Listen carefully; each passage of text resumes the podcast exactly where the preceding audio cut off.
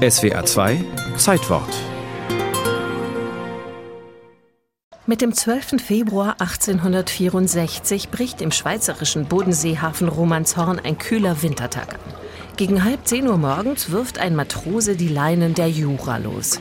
Der 50 Meter lange Schaufelraddampfer, ein Fährschiff der Königlich Bayerischen Eisenbahnen, hat etliche Passagiere an Bord. Seiden- und Baumwollballen, Rinder und Käse. Langsam dampft das Schiff mit Kurs auf Konstanz aus der Hafenausfahrt. Weil dichter Nebel über dem See hängt, wird die Schiffsglocke unablässig geläutet.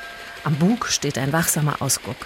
Dennoch taucht gegen 11 Uhr kurz vor Bottighofen plötzlich ein anderes Schiff aus dem Nebel auf, die Stadt Zürich. Sie rammt die Jura am Bug. Und am nächsten Tag steht im Seeblatt für Stadt und Land. Die Passagiere und die Mannschaft sind gerettet, jedoch ein Matrose auf der Stelle getötet worden.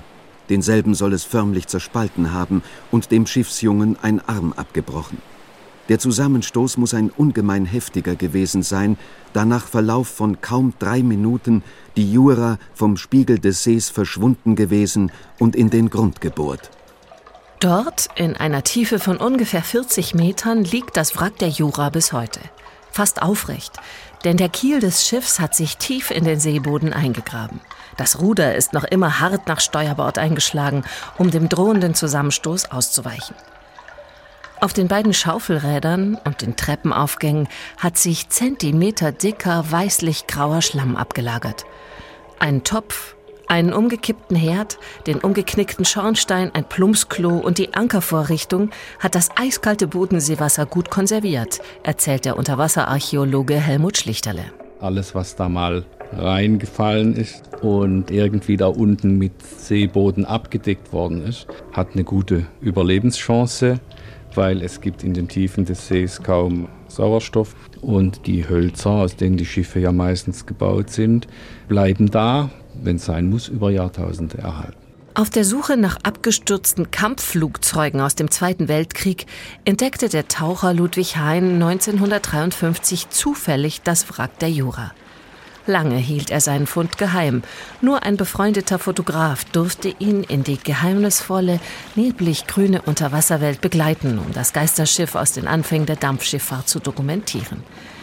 Weder Archäologen noch andere Taucher ahnten etwas von dem Sensationsfund dass uns ein Fischer oder ein Sporttaucher sagt, er hätte verdächtige Holzobjekte an dieser und jener Stelle im See entdeckt. Auf solche Fundmeldungen sind wir angewiesen, weil wir eben diese vielen hundert Quadratkilometer nicht wirklich flächendeckend absuchen können.